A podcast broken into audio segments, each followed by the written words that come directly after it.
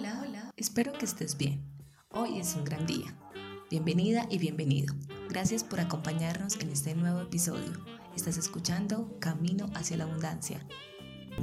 En este maravilloso día quiero que tú y yo reflexionemos acerca del autoestima y las relaciones de pareja. Más allá de hablar sobre qué es el autoestima, eh, quisiera hablar sobre cómo se construye o cómo la formamos. Y para ello hay que remitirnos a nuestra crianza, ¿sí? Y a las personas que cumplieron el rol de padres o madres, ¿sí? Eh, pues es muy común que no siempre te críen tu papá o tu mamá, pues no, bueno, no es muy común, pero en algunas ocasiones no te crían tu papá o tu mamá, sino, por ejemplo, una abuela, un abuelo, eh, unos tíos o parientes cercanos.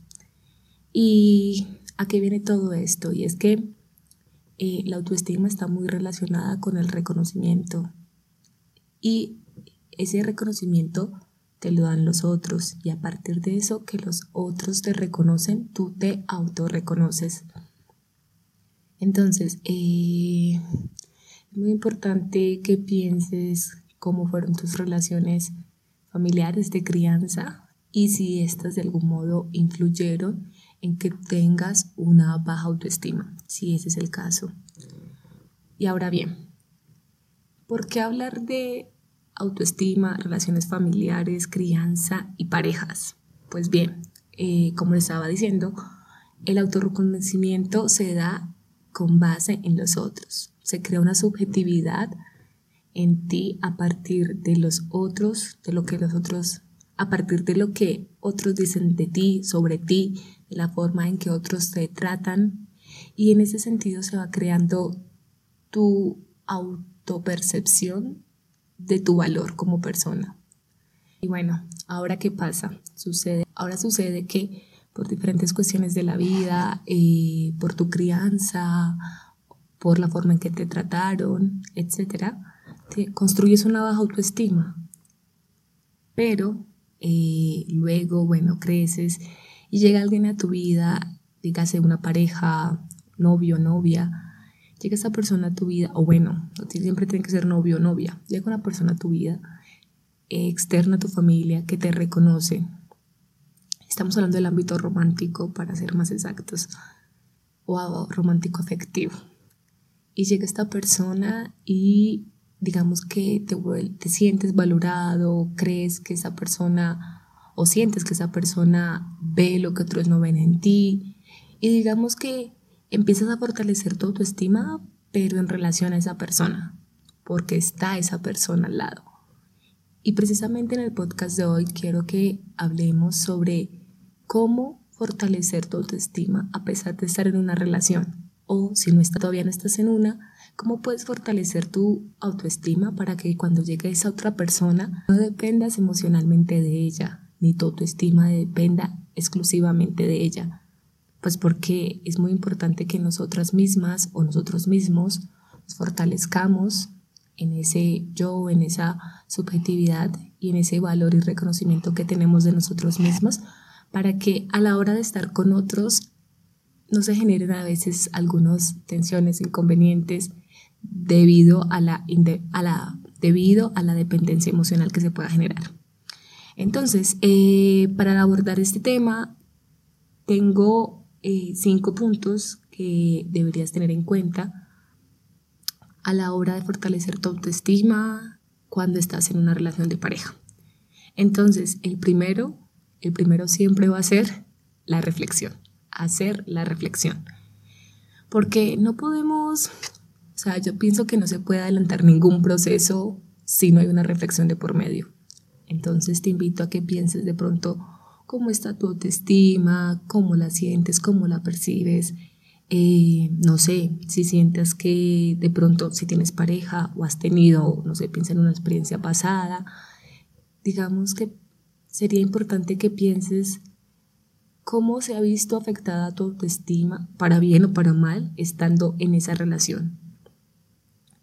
Eh, también es importante que pienses en un antes y un después de la relación con respecto a tu autoestima. Y también en esa medida deberías considerar cómo fue tu proceso de crianza. De pronto, qué factores influyeron para que tuvieras una estima que de pronto tú consideres baja dependiendo de la situación que vivas.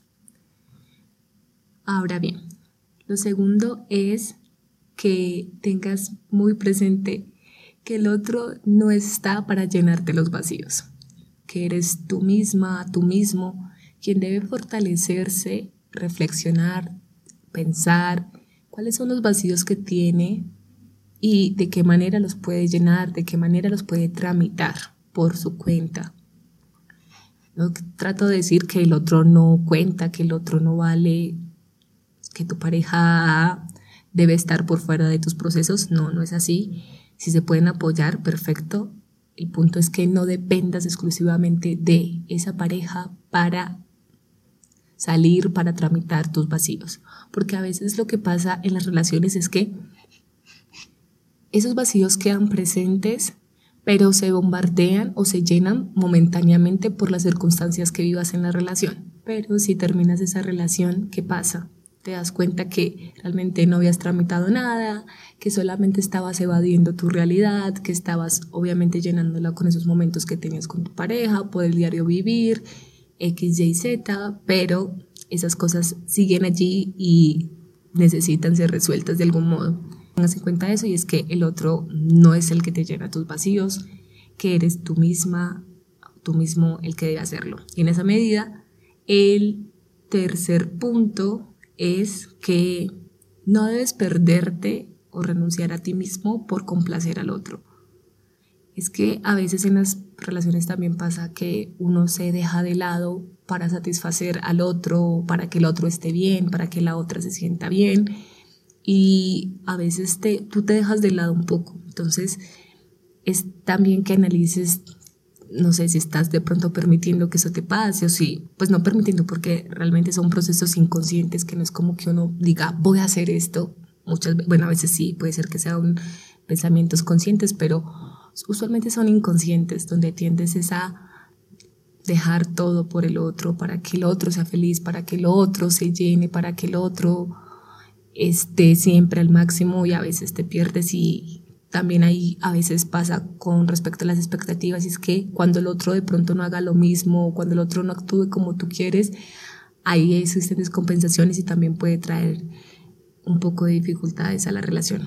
Así que es muy importante y es como no perder tus espacios, no perder tus libertades, no perder, por ejemplo, a veces pasa que las personas se alejan de sus amigos, dejan de hacer cosas, dejan de practicar algún deporte y es importante que no te pierdas de ti mismo por sobrellevar siempre la relación, aunque bueno, también toca sopesar que pues hay de cosas a cosas eh, y todo es como un balance, así que lo importante es que haya un balance entre tus actividades, tu vida, continuar, o sea, continuar tu vida, las cosas que te hagan bien, que te generen bienestar y pues compartir espacios con otra con esa otra persona que sería tu pareja.